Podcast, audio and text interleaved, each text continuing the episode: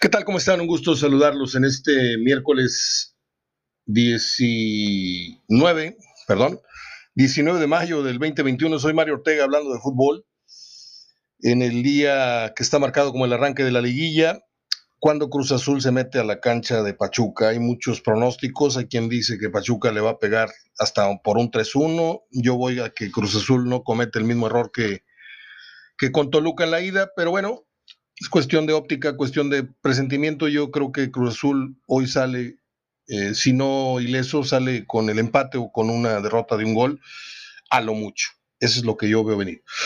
Hoy tengo al periodista Edgardo Avelar y a Juan Reinaloa, eh, que está con nosotros también todos los miércoles. Así es de que demos paso a las dos pláticas, a las dos charlas de este día.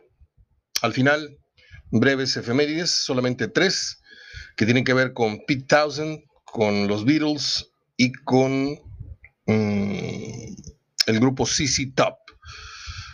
Adelante con Edgardo Velar y Juan Reinaloa. No sé en qué orden van, pero aquí van. Bien, estoy en comunicación ahora con Juan Reinaloa, nuestro amigo, colega periodista para comentar el inicio de la liguilla. ¿Cómo estás, Juan? ¿Qué tal, Mario? ¿Cómo estás? Buenas tardes. Buenas tardes a todos. Qué gusto saludarles. Cruz Azul se mete al campo de Pachuca. ¿Qué esperas hoy? ¿Otro campanazo o ya se empiezan a apaciguar un poco las aguas? Pues no hay que descartarlo, no hay que descartarlo porque Pachuca es uno de los equipos que viene cerrando fuerte en esta recta final de torneo, aunque si bien es cierto que perdieron el juego en el resultado contra el equipo del América, pues fue muy competitivo, ¿no?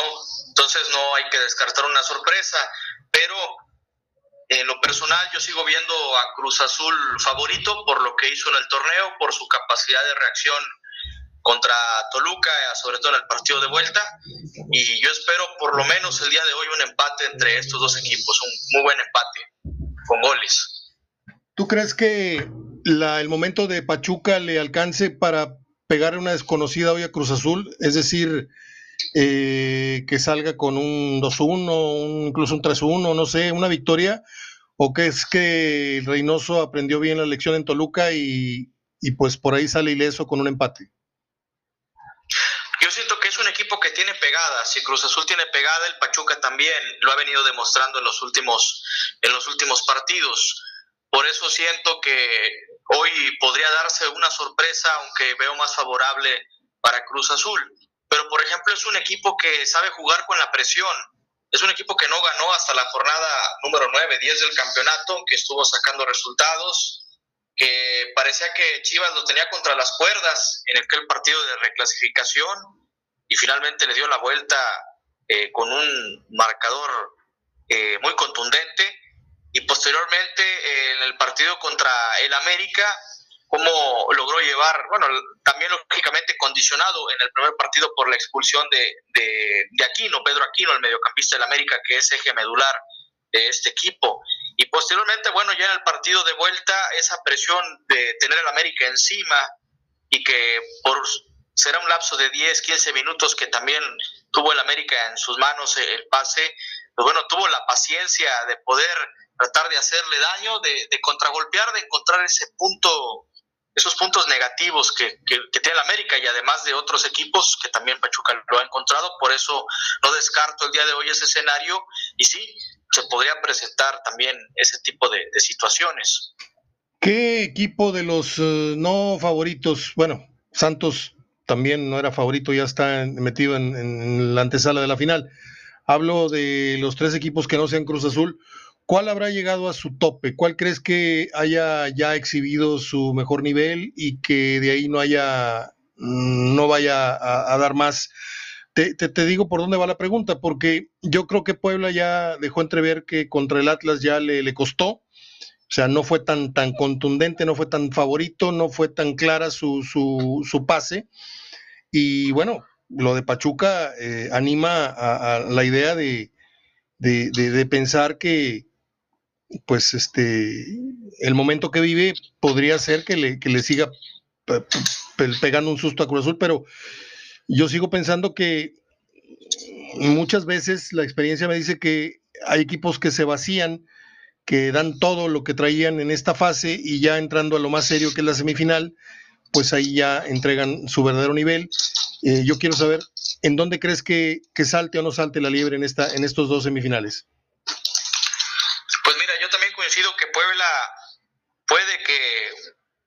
Ya haya dado todo su, su, su tope, además de un entrenador que es nuevo en este tipo de, experiencias, claro, tampoco descarto una sorpresa en este partido, porque eh, Santos, si bien es cierto, es un equipo pues más conjuntado, con una idea ya de dos años de trabajo del señor Almada, pues no deja de ser también elementos eh, jóvenes, elementos que eh, no sabemos a, cuál sea su, su límite y quizá en un escenario como semifinales, teniendo quizá a lo mejor también un escenario en contra, pues todavía no hay que verlo al equipo del Santos. Ya lo tuvo frente a Monterrey, aunque solamente la diferencia era de un solo gol, pero también hay que ver la postura de soportar un equipo que, que esté encima, ¿no? Monterrey, bueno, trató de cuidar el resultado y finalmente Santos lo aprovechó.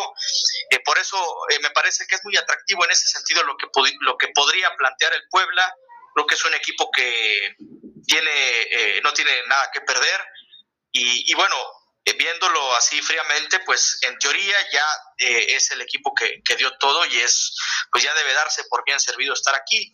Pero me parece que la otra serie, pues bueno, también es, es, es atractiva, no tanto históricamente como lo que es un Cruz Azul Pachuca, pero el hecho de que Puebla pueda dar la campanada, pues es, es muy atractivo. O un equipo de Santos también con, un plantel eh, plagado de jóvenes también resulta interesante. Sí, eh, yo estoy de acuerdo, sería interesante que Puebla diera la campanada, aunque para efectos de rating y todo este tipo de mercadotecnia sería una final de bajo rating, ¿no? En el caso de que avance Cruz Azul con Puebla, o aún más aún si hubiera un Pachuca Puebla, un Pachuca Santos, creo que pues no sería la final más vistosa que muchos podrían esperar, pero deportivamente sería muy, Iba a decir justo, pero pues ¿cómo va a ser justo que el 12 acceda a la final? No, este, pero así sí, está. Así mira, está. Yo creo que... Dale. Sí, adelante, adelante. No, no, dale, no, dale. no, adelante, adelante, disculpa. No, no, no, no. Yo, yo siento que ya los, las, los, las cartas están echadas y, y, y, ya ahorita no es momento para andar hablando de, del sistema de competencia, como sabemos que, que, que, que es una ridiculez que, que el mejor equipo del torneo hoy tenga que ver si accede o no a la final enfrentando equipos que no le, no le vieron ni, el polvo en, el torneo regular. Pero bueno, así, así es como está confeccionada esta mediocre emoción que, que, que fabrica o que cocina la liguilla, que nos divirtió muchísimo, hay que decirlo. Yo tenía mucho, mucho tiempo. Yo soy de los más severos críticos de, de, de, una mentira llamada muchas veces la fiesta grande, porque raras veces entrega esto que nos dio el fin de semana pasado, y ojalá y siga por ese tenor. Yo dudo, dudo que veamos un, partido en el nivel del América Pachuca, por ejemplo, o del Cruz Azul Toluca, pero ojalá, ojalá y me equivoque y podamos ver por lo menos en los cuatro juegos que quedan, este, en estas semifinales, podamos ver uno de esa misma eh, confección. Eh, ¿Qué me ibas a decir? Sí, que yo siento que independientemente quién pase de Santos Puebla, con el hecho de que esté Cruz Azul en la siguiente ronda, me parece que ya va a estar un condimento, pues más que, que bueno, ¿no? Porque el, el, el, morbo es de ver a Cruz Azul romper ese, ese maleficio. Y estoy seguro que pues mucha gente yo creo que es más la gente que desea que, que, que, Cruz Azul por fin corone los años de esfuerzo a que lo vean de nueva cuenta perder. Por eso considero que pasando Cruz Azul, sea quien sea el rival, pues la final no va a dejar de ser vistosa. Fíjate que le acabas de dar al clavo en algo que yo iba a comentar. Hoy la liguilla se reduce a una sola pregunta o al morbo de ¿llegará Cruz Azul o la volverá a regar camino a la final o ya en la final? No hay otro interés que ese. Obviamente en el Puebla están cruzando los dedos, obviamente el Pachuca, obviamente el otro. Pero hablando a plata limpia, de los cuatro que quedan, el que muchos, aunque no fuéramos cementeros, el que muchos desearíamos que fuera campeón es Cruz Azul. Porque, porque ya, ya le toca, porque hizo un gran torneo, porque su afición, como he dicho en varias ocasiones, junto con la del Atlas, es la más buleada, la más burlada de todo el, de todo el torneo, de todo el campeonato, de toda la historia del fútbol mexicano, quiero decir. y, sería lamentable que a Cruz Azul se le hiciera bolas el engrudo en estos eh, pocos juegos que ya le quedan para levantar el, trofeo. Yo veo a Cruz Azul muy fuerte, veo a un Cruz Azul que difícilmente le va a ocurrir un accidente como el de la liguilla pasada, difícilmente. Por ahí tuvo un, asomo de, error en el partido de ida con, Toluca. Creo que no la terminó regando del todo, pero sí se equivoca Reynoso y, y no fue el Cruz Azul que todos esperábamos. Pero yo creo que Cruz Azul va a salir a, a diferencia de lo que muchos piensan, va a salir a ganarle a Pachuca en su casa. Porque todo el mundo espera que el gran momento, que esto, que el otro sí, pero ¿qué tal si el Cruz Azul ese día te pone una desconocida? Va a obligar a que Pachuca vaya y ataque, sí o sí desde el inicio, y ahí es donde Cruz Azul se va a dar eh, vuelo con, las descolgadas en, su casa, o también atacándolo desde el principio al mismo Pachuca en el Azteca. Yo, yo pienso que de las dos series, la más llamativa es eh, Pachuca Cruz Azul, Cruz Azul Pachuca.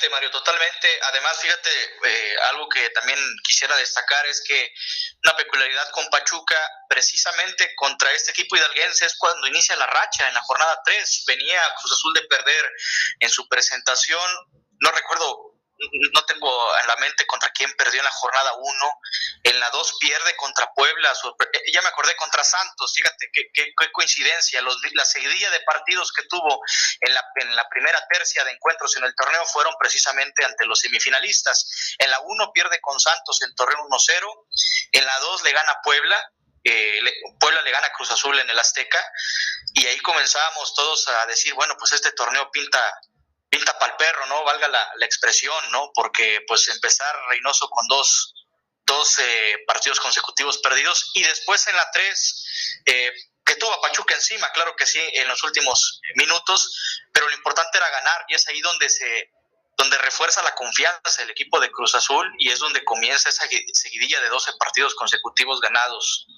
Eh, y bueno, también eh, comentabas el sistema de competencia, creo que también es justo, sería muy justo que Cruz Azul quedara campeón porque no solamente sería el mejor equipo de este torneo, sino de todo el, año futbolístico. Hay que recordar el buen desempeño que tuvo en el pasado torneo, donde, bueno, pues por accidente del fútbol y situaciones, eh, yo creo que obviamente en la cancha lo quiso Pumas, pero son de esas casualidades, lo quisiera llamar así, que a veces da, ofrece el fútbol, pues terminó perdiendo de, una forma inverosímil. Ya tienes los árbitros de las semifinales. Luis Enrique Santander va a ir por su sexta semifinal en la liga. Estará en el Pachuca Cruz Azul, en tanto que Marco Ortiz Nava pitará su cuarta semifinal. Esto con información de Gerardo Gutiérrez en goles y cifras estará en el Santos Puebla, hablando de las idas. ¿Qué te parecen estos dos árbitros para estos dos juegos? Obviamente no son, obviamente no son los mejores de la baraja, ¿eh? Exactamente, es lo que es lo que iba a comentar, eh, sobre todo porque han sido muy polémicos, ¿no? Pero interpreto lo de Santander como una cuestión de experiencia, aunque bueno, pues las experiencias que ha tenido no han sido tan gratas, ¿no? Eh, pero digo, un árbitro que ha sido señalado porque en el torneo donde Chivas queda campeón, pues increíblemente le pita los, es algo que nunca se había visto, ¿no? Que un árbitro repita en las tres fases seguidas a un mismo equipo, al margen de, de si fue o no penal contra, contra Tigres, pero pues eh, son situaciones que, que así suceden y me parece que creo que más, va más por el lado de la experiencia de este árbitro y pues ojalá que no terminan influyendo ¿no? En, el resultado. Y el otro muchacho, Marco Antonio Ortiz Nava, pues creo que fue el árbitro del clásico, si no me equivoco, Mario. Sí. Entonces, este, eh, de repente hay juegos que yo le veo mucha personalidad a este árbitro y hay otros juegos donde a veces se lo ha comido la presión y también los, eh, las decisiones. Eh, pero bueno, eh, hay que ver también el, desempeño ya en este tipo de, encuentros. Se me, se me hace un, árbitro interesante, pero pues insisto, hay que, hay que visualizarlo y hay que, hay que observarlos en este tipo ya de, instancias. Ojalá, vuelvo a, reiterar, que, que no tengan una injerencia en el resultado o que cuyas decisiones determinen la serie, ¿no? Vamos a jugarnos un torito acá. Mis dos gallos para los dos partidos de la final son Guerrero, el cantante famoso Guerrero, y César Arturo Ramos.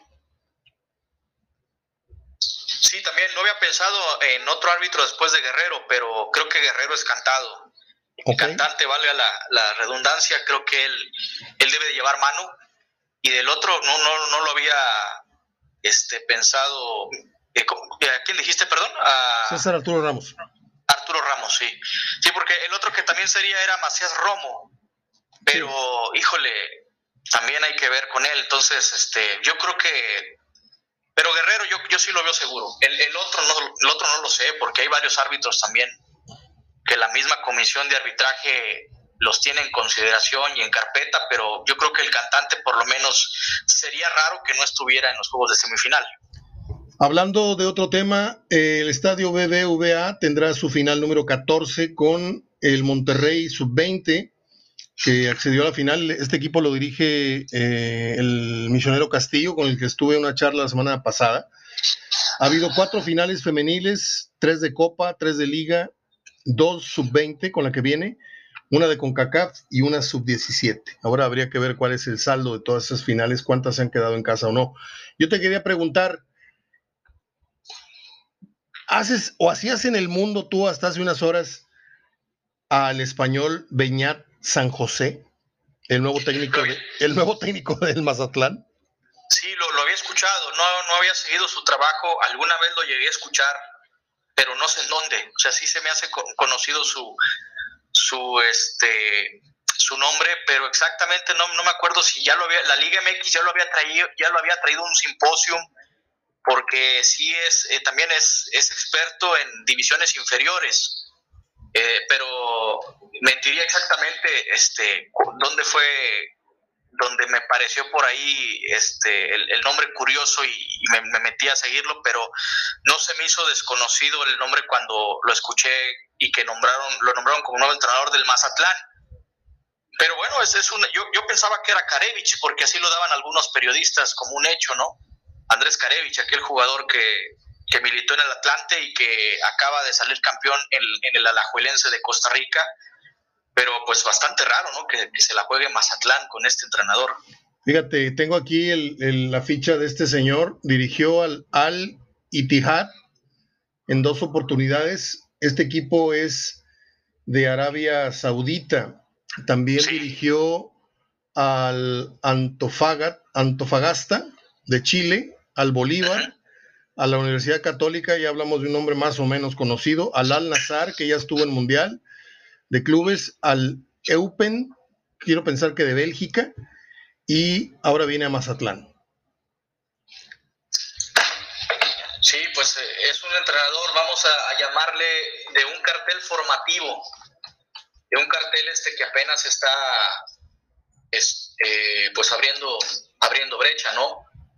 Eh, quiero suponer o entiendo que pues Mazatlán, muchos, mira, muchos ponían a Miguel Ángel Garza y al Tuca en, la institución. Para empezar, pues bueno, conociendo a los dueños eh, es muy difícil que le inyecten dinero, ¿no? Sí. O sea, a la gente de TV Azteca, el señor Salinas, con todo respeto, no.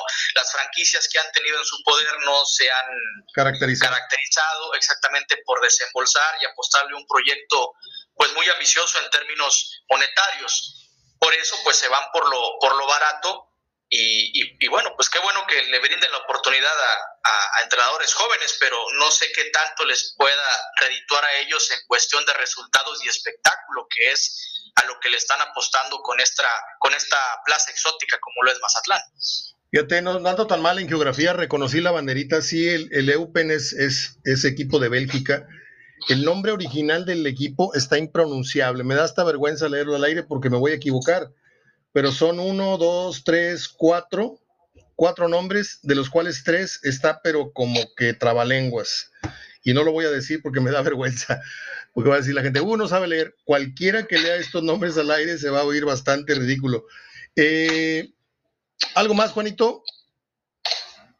Estamos ya con 18 minutos ya para terminar en, 20 tu participación el día de hoy. Tenemos a Edgardo Velar, eh, le entrevisté al periodista de México, amigo. Tenemos otros 35, 40, entonces ya completamos la hora.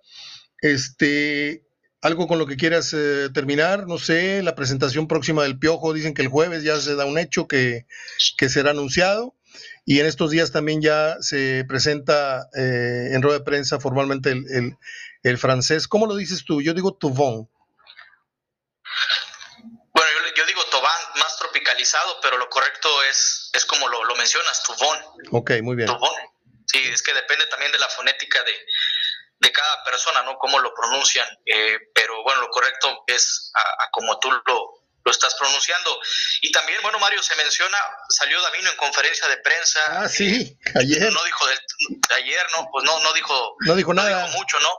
Pero yo eh, destacaría, por ejemplo, lo que se menciona, que Aldo de Nigris va a liderar este proyecto de la Liga de Expansión. Monterrey va a tener una franquicia como la tuvo con aquel Rayado Sa o los Coyotes de Saltillo. Entonces, eh, lo ligo con lo que tú mencionaste de la nueva final sub-20 que está por disputar el Misionero Castillo. Pues qué bueno por, por los muchachos que de repente se quedan ahí en el limbo, ¿no? No, no logran dar el salto hacia el equipo de primera división.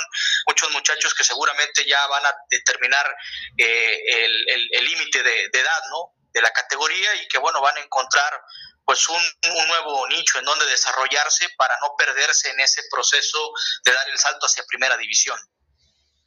Muy bien. Eh, ¿Qué otra cosa se me anda olvidando?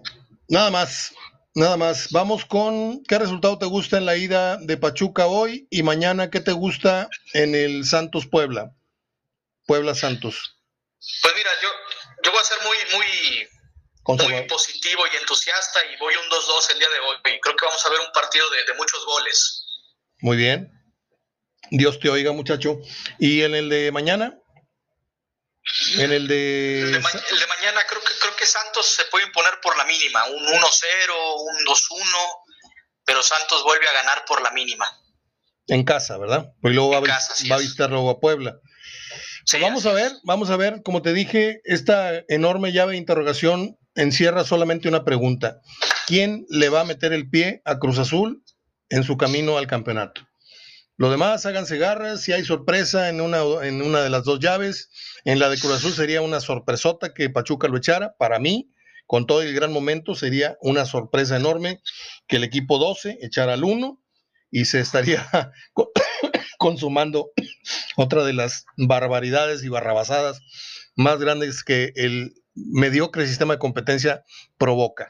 Que el 12 tenga la opción de entrado en otra etapa, de un día para otro ya no eres 12, ya ahora eres un contendiente al título, porque así lo dice el reglamento. Y, y estos fenómenos nada más ocurren, creo que en este, en este, en estos lares, ¿no? Yo sé que Argentina también tiene eh, este sistema de competencia, pero bueno. Juanito, un abrazo, nos estamos escuchando. ¿Te parece el viernes? Platicamos de jueves para viernes para ver qué, ¿Qué nos trajeron estos, estos encuentros de miércoles y jueves. Claro que sí, Mario, a tu disposición y todo el auditorio. Nos estaremos escuchando y a disfrutar estos días. Abrazo de gol. Abrazo de gol. Hasta el próximo viernes. Gracias, excelente día. Es Juan Reinalo. Afortunadamente la comunicación con él se empezó a medio cortar. Se oía entrecortada su voz, pero fueron los últimos 10 segundos. Eh, bueno, voy al corte y regreso con el epílogo del programa que tiene que ver con las encantadoras y nunca eh, faltantes efemérides en el colofón, le digo, del programa HDF. La gente me las pide, ¿eh? o sea, sonó medio feo eso, pero la gente me solicita que no deje de hablar de efemérides porque luego les digo, no, ¿saben qué? Creo que ya no voy a hacer. Y me dicen, no, no, no, no, me gustan mucho esto lo otro porque de repente pues hablamos demasiado de fútbol, ¿no? O sea, es un programa de fútbol, yo sé, pero ¿por qué no hablar tantito de lo que pasó un día como hoy? Que si se murió hechizada, que si nació fulanito de tal.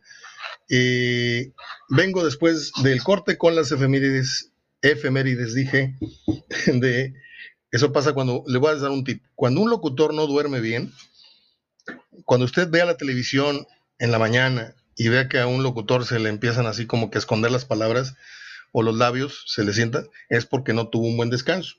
Y yo traigo dos noches que no duermo bien. Entonces, por más ejercicios que uno hace al entrar al aire, antes de entrar al aire, eh, hay un ejercicio, yo tomé un curso con el cronista oficial de los, de los Mets, un curso de béisbol, por cierto, tengo un, un, carnet para narrar béisbol, eso nadie lo sabe, un curso que dieron los sultanes de dos semanas, de ocho horas diarias. y de ahí lo único que saqué fueron técnicas, técnicas de, de locución y hay unos eh, ejercicios físicos tienes que hacer flexiones de cuello para acá, para acá, para acá, para ir calentando el cuello y las cuerdas vocales. Y también una serie de ejercicios de palabras que te van estirando la boca a América, endeble, inhibir, horóscopo, ululú, y todo eso lo tienes que repetir un minuto, a América, pero abriendo la boca hasta donde se pueda decir América. Y así es como despierta uno, a lo mejor no cerebralmente, pero la boca ya está despierta y luego te tienes que echar un café. Se los dice alguien que dio las noticias llegando a, TV Azteca y a Imevisión y al canal a las cinco y media, seis de la mañana para salir al aire a las seis, seis y media de la mañana. Y ahorita no hice ejercicios, entonces ando así medio... Se me traba la lengua. Bueno, después de todo este rollo, regreso con las efemérides. Otra vez lo volví a hacer mal. efemérides. Volvemos. Bien amigos, ahora estamos en comunicación hasta la Ciudad de México con el buen amigo y compañero, colega Edgardo Avelar que está allá eh, por rumbos de, del Metro Zapata, me dijiste, ¿verdad, Edgardo? ¿Cómo estás? Un abrazo. Así estamos eh, rumbo al sur, a la altura de, pues, ¿qué te podré decir? Cerca de la gente puede eh, conocer Insurgentes y Insurgentes Sur, a la altura del Parque Hundido, por ahí más o menos cerca, este, en la Plaza Universidad, que es lo más comercial que hay y como siempre a tus órdenes con el gusto de, saludar de lo, lo, que nos apasiona del fútbol, de, de unos partidos de liguilla que han sido, bueno, pues que han ido de hacia adelante, espectaculares, no ha sido tan, tan precaria o tan miserable en la cuestión de resultados. Sí. Porque, porque esos partidos entre Toluca y Cruz Azul o Cruz Azul y Toluca, América, Pachuca, bueno, pues dejaron el, el, horno bien caliente para lo que se puede esperar en semifinales. Hace, hace 10 años no pasaba que solo Cruz Azul, uno de los cuatro grandes, llamados cuatro grandes, esté en semifinales. Por única, solamente hace 10 años no pasaba eso, vi ese dato el otro día y entonces, bueno, pues ahora enfrentará a Pachuca, a Puebla y a Santos, equipos que, bueno, pues que han crecido y que la sorpresa es Puebla un equipo que ha hecho las cosas bien y que está de nuevo reverdeciendo lauros. Tenía mucho, hay que recordar desde las épocas de Manuela Puente, cuando eran un equipazo, con el mortero Aravena, con Marcelino Bernal, Pablo Larios, jugadores de mucha jerarquía, ahora están con otra otra filosofía, pero igual de triunfadora y bueno, pues estará de nuevo la liguilla entre Cruz Azul y Pachuca. ahí empezó quizá el, lo del lo malo de Cruz Azul, la maldición cuando pierden esa final contra Pachuca. Sí. Me acuerdo que ahí con Diego Latorre, Palencia, al final el hueso Glaría les anota el gol y ahí empezó quizá a marcar su destino de Cruz Azul que sea alargado a 27 años y ahora estamos, bueno, pues en el umbral de una gran final. Eh, hay que recordar que en el torneo pasado Cruz Azul también se fue en estas instancias. Tenía a los Pumas de la UNAM con cuatro goles de ventaja y se la sacaron. Entonces, pues no hay que echar las campanas al vuelo. Yo sé que como periodista no puedes tener así favoritos marcados, pero yo eh, al final de cuentas somos seres humanos y mi pasión desde 1971 es el Cruz Azul, espero que le ganen al Pachuca, que sea una final justa, una perdón, una semifinal justa, partidos importantes. Bueno, pues que no estén marcados por el arbitraje porque se ha generado ahora una gran controversia con lo del VAR Ahora salen los expertos arbitrales y yo tengo grandes amigos y no es por cuestionarlos, pero ahora salen a decir que el VAR se utiliza solo cuando hay una jugada dudosa. Yo creo que la FIFA eh, y la UEFA lo utilizan cuando ellos no están seguros. O sea, cuando de verdad la jugada es muy así que la deben checar, ha habido competencias y eso le ha dado justicia al deporte, que es lo que buscaban se genera en el de Cruz Azul Toluca Cruz Azul una falta donde ameritaba porque había dudas revisar el VAR, el árbitro decide que no, que es penalti y obviamente quedó mal sabor de boca. Yo creo que ese tipo de jugadas donde el árbitro no tiene la certeza deberían recurrir al VAR. Oye, ¿e hiciste las 10 planas que dijo Arturo Bricio, eh, Eduardo Bricio? No, no, no, no llego ni a una, pero yo creo que es, difícil ponerse en el traje de los nazarenos, es complicado porque ellos tienen que marcar el momento. Pues en un instante, pero ahora tienen una ayuda, ahora la tecnología está para ayudarles y entonces todo este tipo de jugadas pues son las que generan o les tendría que ayudar, pero el otro día yo platicaba con Bonifacio Núñez y me decía una gran verdad.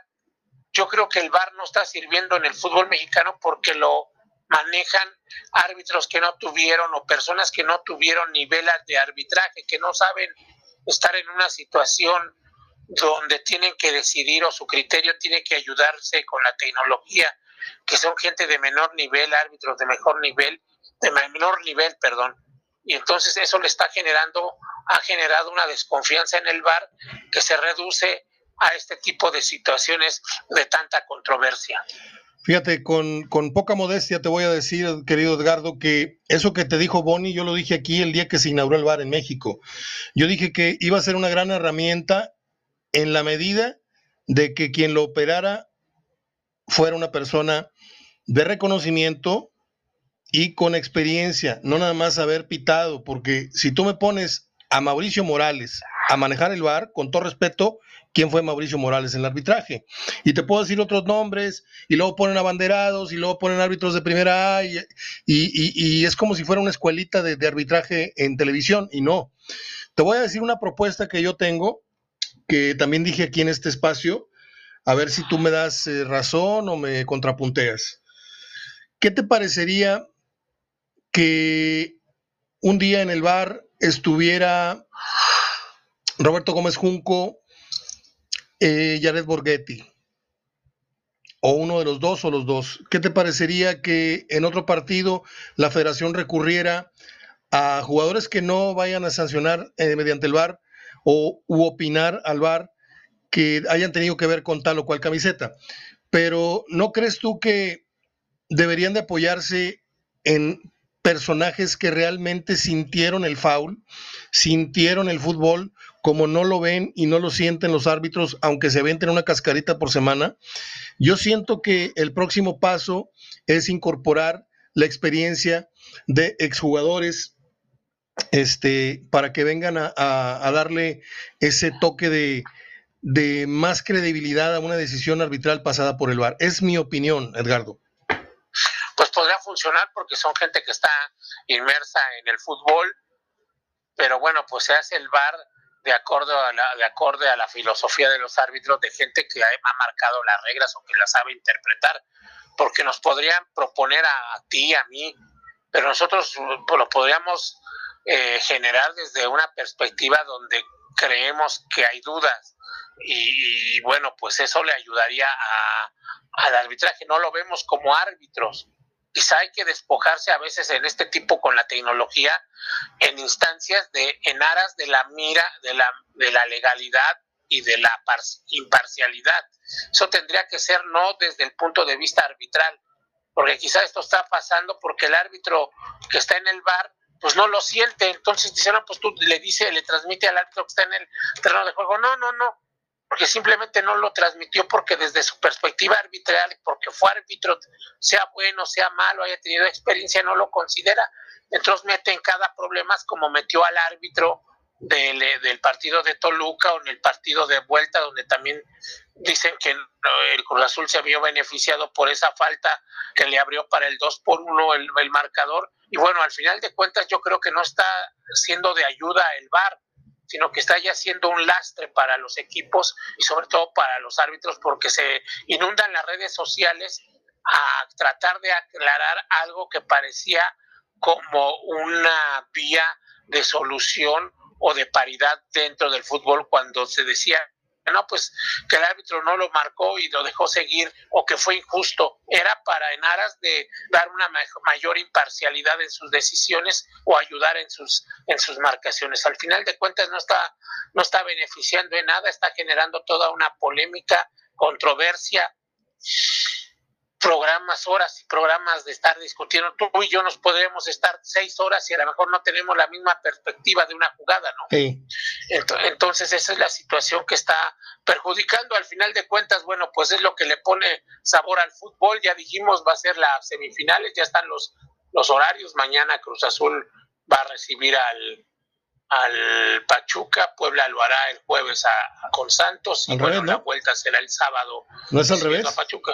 ¿No es Cruz Azul en Pachuca? Mm, va Cruz Azul en Pachuca, sí, recibe Pachuca. Sí.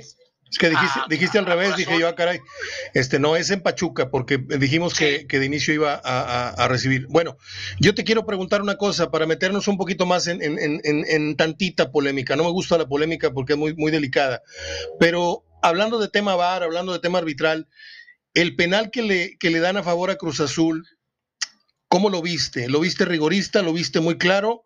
Porque yo tengo una óptica y he revisado el video N veces y te voy a decir cuál es mi, mi postura. Una cosa es que tú cometas el foul, que tú le pongas la zancadilla, que tú vayas con el empellón y que no sea hombro con hombro y lo desplaces y, faltas muy evidentes. Pero lo que yo vi, al menos lo que yo he visto N veces en la repetición, es que Romo es el que va enfilado, ¿no? Romo es el que en el, en el tranco, Romo es el que le pega al jugador de Toluca y eso hace que se trastabille. No es lo mismo que yo te tire la patada, yo vengo corriendo atrás de ti y si tú abres mucho el compás de tu, de tu tranco, pues tú me vas a pegar a mí, yo no te estoy pegando a ti al, final de, al final de cuentas, yo creo que el árbitro se la compró. Sí. Una jugada muy polémica. Entonces, bueno, pues tampoco. Sí, ¿tú cómo la viste? Eh, pues muy, muy, muy, muy dudosa. Ah, ¿verdad? Estamos bien. La pudo no marcar como la pudo marcar. Estamos muy bien entonces. con eso, con eso me, me, me, complace porque si fueras así un cementero muy, muy, muy negado, este me diría, no, clarísimo penal, como otros con los que he platicado. Pero tú al menos me das el beneficio de que fue muy dudoso el penal. A mí no me quedó claro. Yo, quisiera que el Azul fuera campeón, llegara a una final y todo, pero tampoco no podemos tapar el sol con un dedo. Eh, tapar el sol con un dedo. O sea, fue muy rigorista se la compró el árbitro, no hubo bar, entonces al final, o lo que los estaban en el bar le dijeron que había sido penalti, que no había forma de discutirlo, eso le da el pase, pero lo mismo, regresamos a esta situación de que el bar no está haciendo un beneficio, sino está haciendo ya una carga, un lastre, y que bueno, que ahora hay que pues tratar de encontrar ese punto medio para que sí sea una ayuda a la tecnología. Es como cuando los árbitros dijeron que hay que poner un, un sensor cuando las jugadas en la línea de gol. Sí. Bueno, pues entonces muchas cosas habrá que llegar en la tecnología, llegará el momento en que un sensor te diga que si es falta o no es falta. Y eso es como en el fútbol americano. En el fútbol americano, si tú lo ves, también ha habido fallas muy graves en la NFL, más allá de que, bueno, que se hizo ahí en Estados Unidos, que se considera que es, bueno, la panacea de, de la tecnología y bueno, y también ha habido errores en, playoffs y en partidos, yo creí que eran infalibles y al final de cuentas no, porque si la tecnología es usada por los humanos, pues va a haber fallas. Totalmente. Por muy perfecta que sea la tecnología, ¿no? Yo siento que no vamos a estar aquí ya en este plano terrenal cuando veamos el fútbol evolucionar en materia de reglas y en materia de la tecnología aplicada al fútbol. Eh, tengo muchas ideas muy marihuanas que no me da mucha pena platicarlas al aire, pero yo las veo venir, las veo venir claramente. Eh, así como en el americano hay líneas que dividen cada cinco yardas el campo, yo siento que el campo va a tener sensores plantados abajo del pasto, ¿sí? En donde te van a dejar bien claro en dónde estás pisando a la hora de decidir un upside. Vas a ver que más adelante, digo, ojalá y podamos estar en esa instancia. Yo te voy a, te, voy a generar una polémica. Yo no estoy de acuerdo, de verdad, y no estaré de acuerdo, pero son las reglas, así es la Liga MX. Dale. De que el lugar 12 vaya a eliminar al lugar 1. Totalmente. La pachangueó, se la pachangueó todo el torneo y ahorita que ya agarró va a poder ser hasta campeón. Entonces, el peso del que fue el líder general, el que fue segundo, el tercero y cuarto, los primeros cuatro tendrían que tener un premio. Lo, ya lo dijimos. Entonces, en este sentido, bueno, pues eh, está hecho, está muy bien de que al final de cuentas el, el, este, el equipo Pachuca pasó sobre Chivas, que Atlas le ganó a Tigres, que se quedó el 7, le pegó al 10. el, el onceavo le pegó al sexto, que fue León, el, el quinto le pegó. Creo se cortó. Se cortó la llamada. Ahorita estamos, estamos nuevamente recuperando a Edgardo Velar sin ningún problema. Pues sí, sí, dentro de esta mentira, la liguilla nos hace olvidar que hay mucha injusticia de, de por medio. Yo estoy marcando, pero no se oye el tono de marcación. Ahí estás, Edgardo. Ahí viene.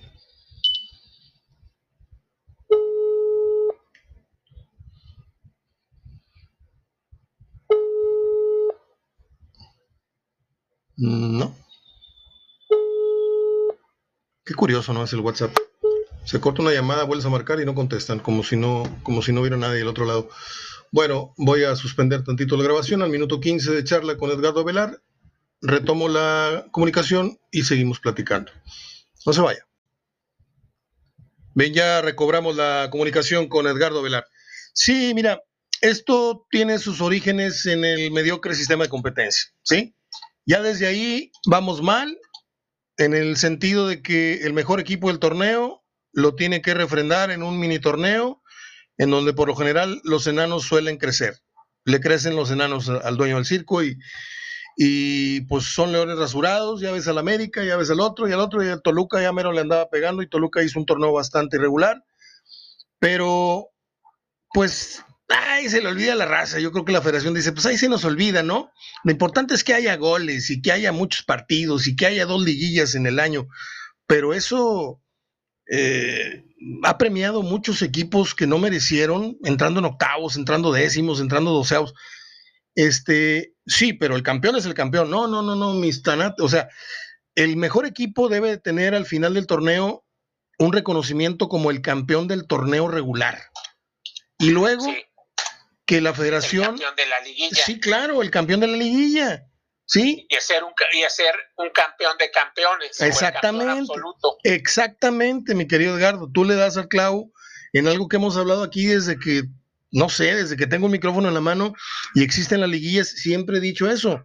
La gente, deben educar a la gente a, a, a lo correcto. Y lo correcto es, tú fuiste el mejor alumno durante el curso ahí te va el diploma de aprovechamiento, ahí te va la estrellita en la frente, pero al burro que estuvo con siete y seis y seis y medios y siete que se puso en el último mes de exámenes finales y sacó las mejores calificaciones, a ese no le puedes dar el diploma de excelencia. Es lo que estamos haciendo en el fútbol. Pero bueno. Sí, yo te, yo te puedo decir que el que se la pasó con puros extraordinarios en todo el torneo, pues no puede tener el mismo mérito que el que sí el que estudió todo el campeonato no entonces esa es la situación entonces sería en, en, en, honor a la justicia sería este pues el tener un premio para este equipo no y totalmente al final de cuentas el campeón del torneo sea reconocido como campeón del torneo regular y si lo califica y en la liguilla pues logra ser campeón, pues ya sería el campeón absoluto sin jugar una final con el campeón de liguilla o el campeón del torneo regular. Eso sería lo mejor y le daría más justicia. A lo mejor van a decir tus radioescuchas que estamos bien pirados, pero creo que ese, en aras de la justicia sería lo más sano y también reconocería. ¿A qué, a qué te saben los campeones de goleo o, yo le pregunto a usted mientras aquí me hago pato, este, tratando de recobrar la llamada este, con Edgardo. Vamos a ver si, si, si es chicle y pega esto. Ahí está marcando. ¿A qué le saben usted los títulos? Se está cortando, se, está cortando, Mario, Ya estamos, ya estamos en, grabación otra vez.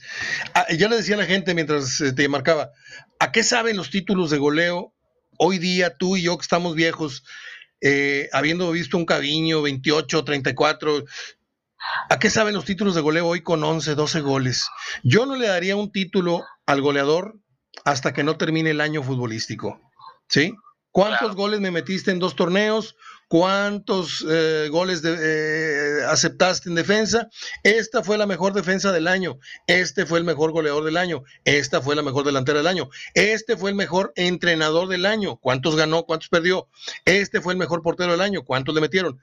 Y este pero, podrían rebatir, Mario, perdón que te interrumpa, los, puristas del, los puristas del reglamento, porque decir, si yo en un semestre me metí 12, 13 goles, pues tengo lo mismo. Y si no me fue bien, me lesiono para el otro. Pues por eso es cierto que a lo mejor uno es medio romántico, puede decir que lo de antes fue mejor que Caviño, que Hugo Sánchez, torneos largos, 26, 28 goles.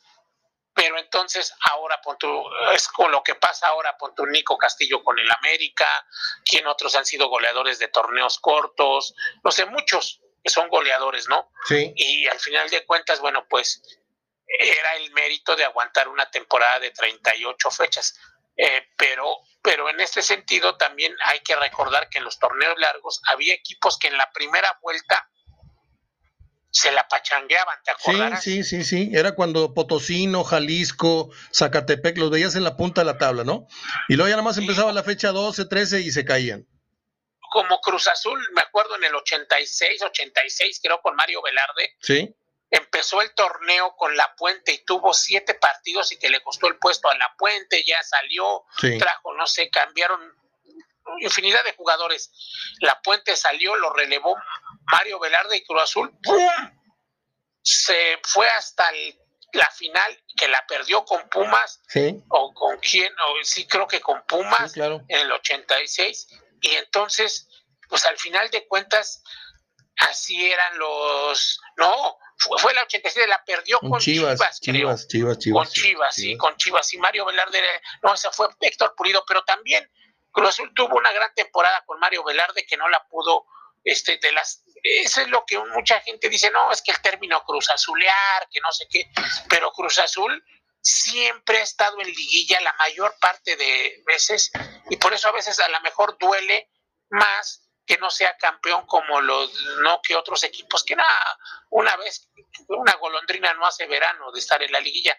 Y hay equipos que les exigen estar en la liguilla como un Tigres como un Monterrey como Cruz Azul América Pumas Chivas. Entonces pues ahí tiene su mérito y bueno ahora bueno pues esperemos que Puebla esa no sea una golondrina que hace verano que ahora fue la gran sorpresa y se metió a la liguilla, Mario. Fíjate, estoy mientras tú me haces favor de, comentar tus puntos de vista, estoy metiéndome a ver los datos de cuáles son números de Alexis Canelo desde que está en México. Porque ahorita anduvo encendido hasta este último partido, metió 14 goles, no sé qué, contando ya liguilla. Pero ¿cuántos había metido en los torneos anteriores y cuántos va a meter después de este título de goleo? Eso es a lo que me refiero. No podemos premiar, o yo sería de la idea de que no se, debe premiar, no se deben de premiar chispazos. O sea, hoy puedo tener un torneo de Guiñac, puede tener un torneo de 14, 16 goles y luego mete 3.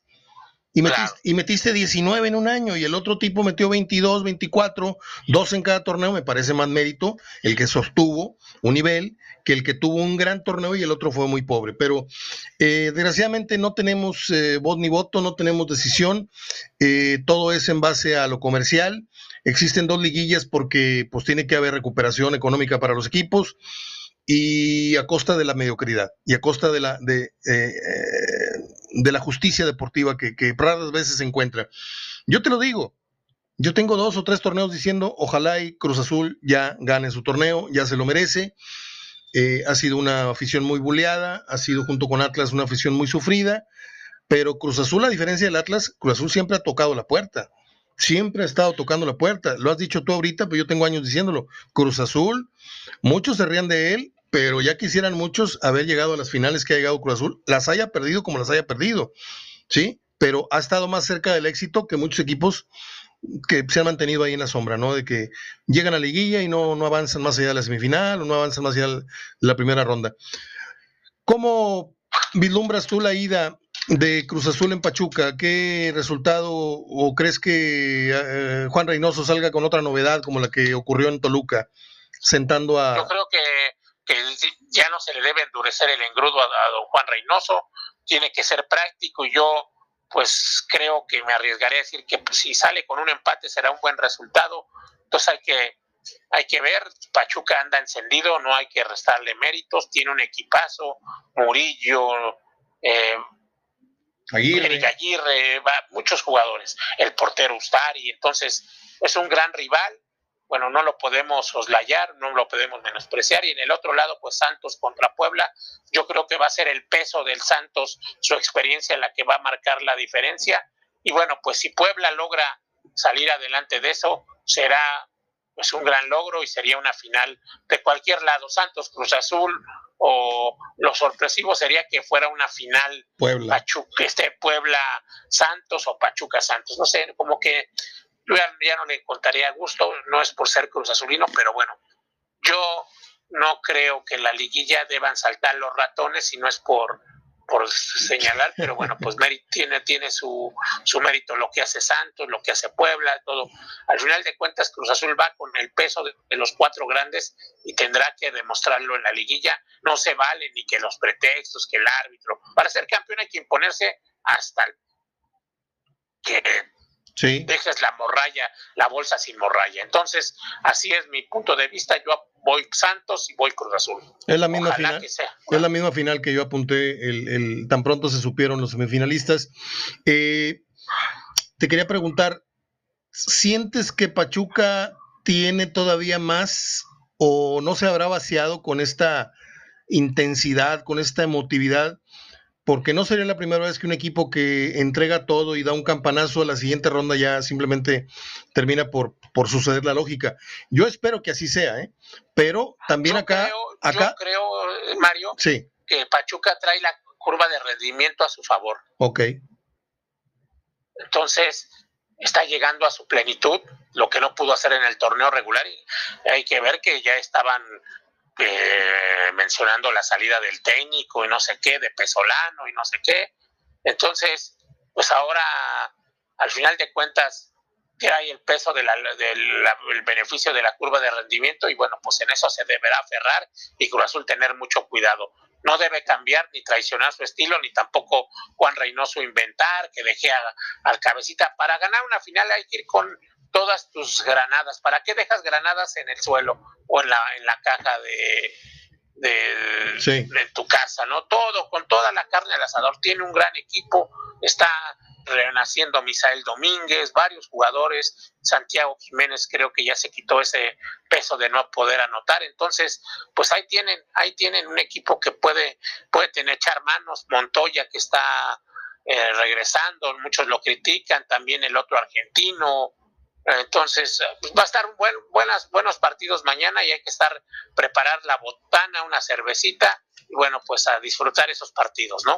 Sí, oye, eh, ¿qué sabes desde México? ¿Cómo ves tú este revuelo que ha causado la inminente llegada del Piojo Herrera, que será presentado, de acuerdo a lo que tengo de información, el próximo jueves? así como el francés este, el más caro de todo el fútbol del continente americano que viene, Tubón, eh, o Tubán, como lo quieran decir.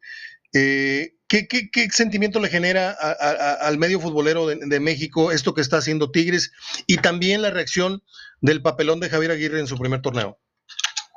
Pues yo creo el descargo del Vasco que pronto va a dar resultados. Roma no se hizo en un día, el Vasco yo tengo fe, es un técnico que a muchos no les gustará su estilo. Yo comulgo con su filosofía y le deseo lo mejor al Piojo un técnico que con todo lo que tiene, sus, su polémica, lo que tú quieras, él le pone sabor y creo que va a ser un técnico de la mano de Mauricio Culebro, así, y va, va a darle un revulsivo a Tigres y va a generar de nuevo esa polémica. Quizá el Tuca Ferretti también es un técnico que tiene sus métodos y todo, que fue triunfador, pero también yo creo que hay ciclos que ya se habían quilosado los Tigres, que no hay un soporte en las fuerzas básicas y con y con Miguel Herrera vas a ver pronto que Tigres va a tener que reclutar a todos sus jugadores que tiene regados, jóvenes. ¿eh? Tigres tiene en segunda división en Liga Premier cantidad de jugadores regados porque no les dieron chance. Ok. Y que pueden ser sorpresas en el primer equipo si Miguel Herrera los ve. En serio. En serio, tú no sabes qué calidad tiene jugadores. Yo fui jefe de prensa de Alebrijes y había dos o tres jugadores, cuatro, que podían estar en el primer equipo. ¿eh? Inclusive había un delantero, hay un delantero que se llama Luis Madrigal, que estaba en Rayados, que también no sé por qué no le dieron la oportunidad. Luis Madrigal. El grandote, sí. tuvo uno o dos torneos. Muy bueno. Sí, tuvo uno o dos torneos en que le prestaron un rato la titularidad y no, no dio, pero, pero, es, que con el mexicano son más injustos. Sí, totalmente. Sí, sí, es, no, es, no le dan el mismo tiempo que al extranjero. a ver, este Canelo, ¿cuánto no, no, no tuvo de oportunidad y cuánto lo aguantó el Toluca? Yo quisiera que así tuvieran los mexicanos. Y no soy, no soy nacionalista ni me, ni me envuelvo en el, en el patriotismo, ni patriotero, ni nada. No, no, no, no, no seamos justos.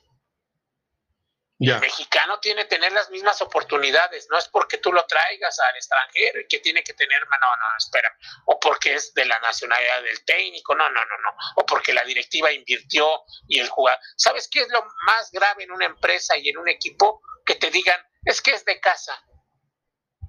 Sí. ¿Eh? Con eso ya no te aumentaron tu salario. ¿Ah? Totalmente. Sí, e, e, ese es un ejemplo claro de lo que pasó acá con Jonathan Orozco, que un día se plantó frente a la directiva, se plantó con Mohamed, le dijo, oye, este quiero, quiero ganar tanto, échame la mano. Dijo, no, ve y peleate tú porque yo no voy a meter el hombro. Y se plantó con Davino, le dijo, oye, este, yo quiero ganar tanto. No, dijo, eso lo ganan las figuras, pues yo soy figura en el equipo. No, pues este, no, y no, no, y dijo, pues ponme transferible. La gente le tira mucho a, la directiva, aquí voy a meter el hombro por la directiva, pero fue Orozco el que pidió salir, no fue que... Ahora, le podrían cuestionar, sí, a la directiva del Monterrey el por qué no le dieron un aumento, porque Dorlan Pavón hasta hace unos días era el jugador más caro del equipo, ahora lo es Funes Mori, pero Dorlan, ¿cuánto haces, ¿cuántos años tiene que no, que no juega para los dos, tres millones de pesos? ¿por qué pocos jugadores mexicanos ganan más allá arriba de 100 mil dólares al mes? ¿Y cuántos extranjeros lo ganan? Sí, totalmente. ahí. Entonces, hay que ser justos. Y creo que si sacar, si Tigres logra con Miguel Herrera sacar dos o tres jugadores de abajo, va a renovar y va a impulsarlo de la, de la estructura. Para eso también a Culebro. Totalmente. Para ver para reconstruir y ok, debe haber un equilibrio entre traer figuras y sacar jugadores, ¿no? Muy bien. No que todo sea, no que vayas y que traigas hasta jóvenes para que sean tus fuerzas básicas o que tengas que traer a jugadores de otros lados para cumplir con la, cuando se cumplía la regla de lo, del, del menor de 20 años. Entonces, todo ese tipo de cosas yo creo que le va a beneficiar apuesto por, por, con todos sus métodos, con todo lo que tú quieras, polémica, apuesto por, Miguel Herrera y también el beneficio de la duda de mi amigo el, el Vasco Aguirre. ¿eh? Bueno, vamos a ver. Pero cometió errores eh, puntuales muy, muy serios. Los cambios que hizo, las declaraciones que no agradaron en nada. Eh, declaró que le faltaron minutitos a Monterrey como para resolver la serie con Santos, cuando Santos le fabricó cinco o seis de gol más, más claras que las que Monterrey. Monterrey anotó dos goles en la serie con Santos, producto de dos rebotes del portero, no por jugadas hechas por Monterrey. Pero te eh, digo algo, Miguel, este Mario. Sí. ¿Cuántos técnicos extranjeros han hablado más de más y no y parece como que se les perdona?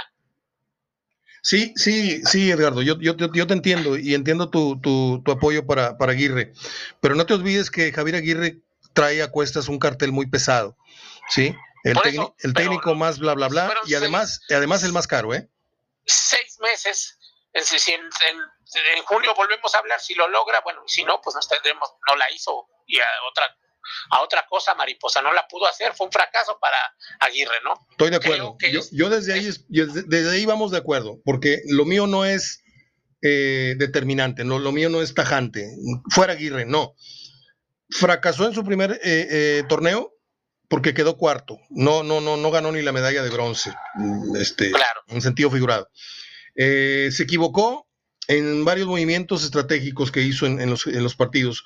Y verbalmente y conductualmente, pues es el bailecito, el ir a la boda y que haya trascendido el video, la manita en la cara a Carioca, este tipo de cosas, este, como que no me gustaron de un técnico que ya peina canas, aunque se injertó pelo, pero ya que peina canas. Pero entonces hay que esperarnos de todo lo que va a generar Miguel Herrera. Sí, sí. Entonces, este, váyase preparando para todo lo que va a generar Miguel sí, Sí, sí, sí, estoy de acuerdo. O sea, Cemex sabe que está cargando con el, con el, con una bomba de tiempo que le puede dar mucho éxito, mucha pirotecnia a los partidos, pero también se están trayendo a un, a un Miguel Herrera que ya sabemos cómo es. Y, creo que Tigres lo ha tolerado porque le permitió eso y más al Tuca Ferretti. Aquí el Tuca Ferretti insultó a la prensa, eh, le gritó a la prensa, en la calle insultó al regiomontano una, dos, tres veces. No sé si supiste los incidentes viales que tuvo el todo, Tuca. Todo, todo, todos esos pecados, si crees, claro. Sí, entonces si este. Yo, si yo me encontrara que tuve buena relación con el Tuca, ya no, ya no habla, ya no es igual, ya los que éramos podíamos tener el derecho de picaporte con Ferretti, ya, ya muchos ya no se puede, porque se cambió mucho. Entonces, aparte, yo sigo insistiendo, los jefes de prensa hacen con esto de las conferencias, hacen que, que, el técnico y que los jugadores se encierren en una burbuja y no. Hay que manejar con el periodismo, pero hay que saberlo manejar ellos tienen, tienen que salir y, y, tienen que salir a los medios, ¿no? Que no, no, no, que hoy no, no, espéreme, usted tiene que ir. Es como en la FIFA en un mundial, ¿eh? Y, y ¿sabe qué? Tú no, como jefe de prensa, sin, sin insultar, sin, sin quitarle la jerarquía al técnico, tienes que tener la personal para decirle, pues no se puede manejar así con el periodismo por muy preguntas que haya, que hagan o, o, mediar en la conferencia, para eso hay un este moderador, sabe que esa pregunta no, no está al caso y seguimos adelante. ¿Te acuerdas de esa rueda, ¿Te acuerdas de esa rueda de prensa en donde el Tuca le pega a la mesa? ¡Cállese, carajo! Y se sale. Si yo hubiera estado en esa rueda de prensa, le hubiera gritado, venga y cálleme, cabrón. O sea, pues aquí lo que le faltaron, no estoy hablando de irreverencia, falta de respeto. Me creo que el Tuca en Pumas y en Monterrey, en su ras de prensa, vio a puros jovencitos, porque ya no mandan, ya no mandan periodistas experimentados, ya no van los jefes de cada página, mandan chavitos, y pues es muy fácil insultar, juguetear, bromear, contestarle el teléfono al reportero que le timbra mientras está hablando tu Ferretti, señora, sí, ¿cómo está? Ah, ahorita su hijo está trabajando, ándele, que le vaya bien. Y a los cinco minutos, ese mismo Ferretti que bromeó con tu mamá, ese mismo Ferretti es capaz de insultarte. Entonces, este tipo de cosas, este, yo no sé si, si Miguel venga ya un poquito más, más este, dócil, si le vayan a leer la cartilla en Cemex, ¿sabes qué? Esto hizo el Tuca, nos dio muchos campeonatos, pero también nos dio muchos dolores de cabeza, muchas vergüenzas en la calle. Cuídate mucho de las formas porque no creo que Cemex le vaya a tolerar tanto como le toleró al Tuca. De hecho, pues ya, ya sabes la versión que anda corriendo, circulando del Tuca, Miguel Ángel y de los manejos, de los dineros, todo eso. ¿Tú qué opinas de eso? Pues yo... ¿Te reservas cada quien tendrá que asumir sus pecados. Si hubo manejo indebido de jugadores y en contratos y todo eso, tampoco uno no puede meter las manos. Es tú que es un gran técnico, tampoco uno no puede meter las manos. Si estuvieron metidos, bueno, pues tendrá que salir las auditorías y se reflejar todo. Y si Semes lo quiere dar a conocer, si lo quiere cubrir y que no se afecte la imagen, pues también veremos. Pero el hecho de esto de que, pues, de tantos jugadores y de tantas cartas que manejaban, pues no se puede saber. Yo simplemente tampoco soy quien para para decir no tengo las pruebas para decir sí, sí pasó esto y que Ferretti incurrió en esto, tampoco puedo meter las manos al fuego, ¿no? Que cada quien asuma sus pecados como los deba asumir, ¿no? Totalmente. O sea, nuestro, a nosotros nos rige un código de ética y, y, no podemos afirmar lo que no tenemos en documento. Eh, recuerdo mucho aquella vez que trascendió lo de los eh, el despojo de Televisa cuando le quitó la, la federación a, Maurer. Este, yo andaba por allá y uh, David Faitelson me, entregó un, montón de copias, eran como unas 20, y andaba repartiendo las copias de, los documentos, de cómo estaban eh, firmados federativamente y cómo los había violado eh, Televisa, les había arrebatado. Entonces ahí sí podías estar hablando de un, de un despojo, de una cosa ilegal, y no nada más decir Televisa le quitó a Maurer el poder y, es una persecución. No, eh, eh, legalmente estaban cometiendo un ilícito y en ese momento se habló en todos los medios nacionales por ello, porque había pruebas. Acá es un rumor, es un secreto a voces que los entrenadores, los directivos, todos llevan moche, pero acá se habla de un desfalco millonario de muchos, muchos jugadores, ¿eh?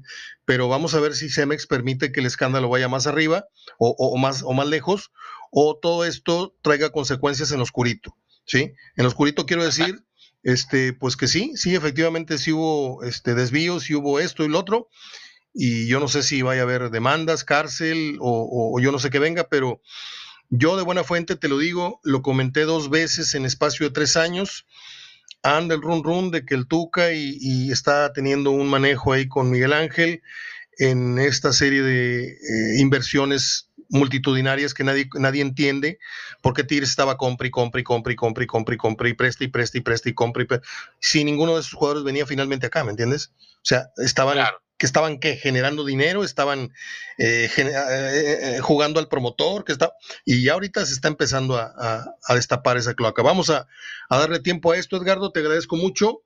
Este, entonces vamos con Cruz Azul y con Santos en la final. Así es. ¿Algo que quieras agregar, amigo? Pues nada más, que sean buenos partidos, que no haya tanta controversia arbitral y bueno, pues que, que crezca, que tenga que tenga este lucimiento en la liguilla. Esperemos que Cruz Azul, el técnico Juan Reynoso asuma, está tan cerca de hacer lo que no, no se ha logrado en 27 años, pero no, quedemos, no podemos adelantar vísperas. Simplemente el aficionado de Cruz Azul debe tener fe. Bueno, pues si no, aguantarse otros seis meses y bueno, será la historia de nunca acabar. ¿Ok? Yo digo que es este el torneo de Cruz Azul. Creo que este es, y lo voy a decir porque Juan Reynoso sintió los colores de Cruz Azul como muy pocos técnicos que han pasado por ahí. Juan Reynoso tiene un temperamento que pocos técnicos han tenido. No es lo mismo ser serio que tener temperamento. O sea, todo el, técnico serio, bien portado en la banca, no es que tenga un carácter domado, ¿no? ¿Te sabes la historia de Juan Reynoso de, de la Alianza Lima? Que él debió haber estado entre los muertos que se cayeron en el avión, pero una, una suspensión le, le, privó de volar con sus compañeros. Entonces, esa, esta, esta, esta historia lo, lo, marcó a él, entró en una depresión y lo, yo, me, yo me sé toda la historia de Juan y, yo lo, lo, admiro mucho, porque es una persona que fue muy buen jugador y es muy buena persona, y es muy buen entrenador y yo, le deseo todo el éxito. Ah, hay que recordar la del 2007 con el eh, Ojitos Mesa, estaban tan cerca y perdieron la final con Monterrey, con Rayados. Entonces, pues hay que, hay que esperar. Yo, gente como es de ese nivel que sentía tanto al equipo, bueno, pues Juan Reynoso tiene su mérito porque mucha gente, pues Cruz Azul apostó no por el nombre, sino por el hombre y, y le está dando el tiempo la razón a la nueva directiva de Cruz Azul. Esperemos que se corone. Quien claro que tenemos esas ganas los aficionados de Cruz Azul de generar toda esa, que se acabe por primera vez, pero bueno, pues lo, lo estuvo en el 2013 contra América y, al final no se pudo, otra vez contra el América en el 2016, entonces cosas que deben deben este eh, todas las manecillas deben sincronizarse para que pase Cruz Azul y logre este famoso título. ¿eh? Querido Edgardo, te marco la próxima semana para ya estar platicando las, la previa de la final. Así esperemos, así es que eh, seamos buenos este, pronosticadores. Abrazo de gol, querido Edgardo. Igualmente, otro abrazo, de, regreso. Es el compañero y colega Edgardo Avelar desde la Ciudad de México. Hacemos una pausa y regresamos. Esto es HDF Radio. Bien, ahí estuvieron las dos eh, intervenciones, las dos colaboraciones de Edgardo y de Juan Reinaloa, Edgardo Avelar a los cuales agradezco su tiempo y su colaboración. Eh, antes de pasar a las efemérides, empieza a circular ya como una versión, si no oficial, porque no he visto la publicación del club eh, en ese sentido, pero se habla de la salida de Avilés Hurtado y la salida de Nico Sánchez como jugadores que inicialmente estarían dejando la institución, eh, en algo que, pues que muchos veían venir. Como que te entra un poquito la duda si es conveniente o no que Nico se vaya, porque si bien es cierto, aquí hemos dicho que es una avenida y que esto y que el otro, también es cierto que es el único líder que tiene el equipo. El tipo cuando estaba en la cancha era el que agarraba el balón, cobraba los penales. Usted va a decir, va, nada más por cobrar los penales. Pues hoy, hoy a como están las cosas, hoy quiere decir mucho. o ya viendo las cosas a distancia, me parece que fue el único que se fajó en esta última etapa en la que Monterrey ha venido abajo en muchos sentidos y es el único jugador que mostró personalidad. Pero bueno, eh, en todos los equipos, en todas las instituciones hay, movimientos, hay finales de etapas, de ciclos y, yo no sé si Monterrey...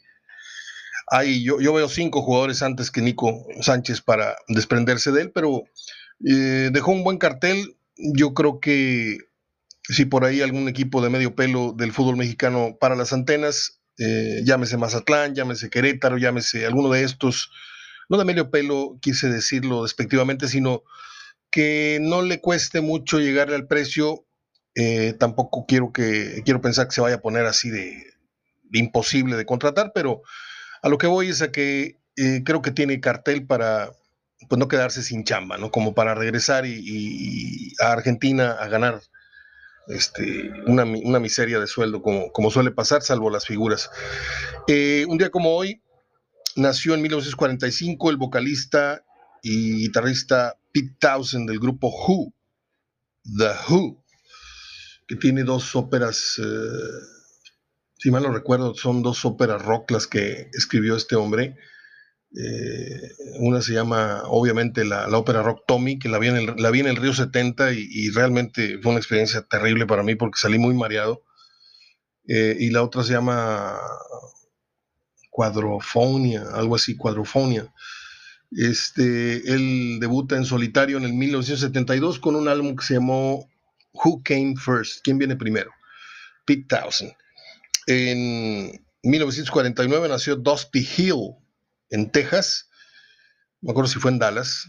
Yo antes era muy fan de CC Top y tenía por ahí alguna biografía del grupo. Eh, sé que nació en Dallas, en, Texas, y él es el bajo y la voz de CC Top, este trío de rockeros que hacen muy buen ruido y tienen unos videos muy buenos, unas muchachas muy guapas que salen ahí en sus videos. Y termino con la efeméride de los Beatles, que un día como hoy, en 1965, ponían en primer lugar eh, su disco, su, más bien su, su melodía, canción, como se llame, Ticket to Ride. She's got a ticket to ride. Esa, esa mera. Llegó al número uno de las listas en Billboard. Y colorín colorado, aquí les dejo el programa.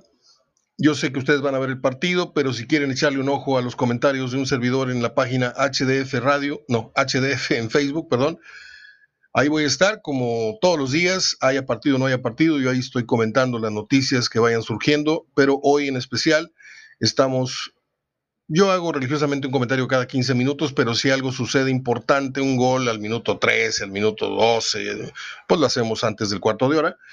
Eh, si usted quiere seguir mis puntos de vista, ahí estoy en Facebook, grupo HDF, en caso de que usted no me tenga agregado.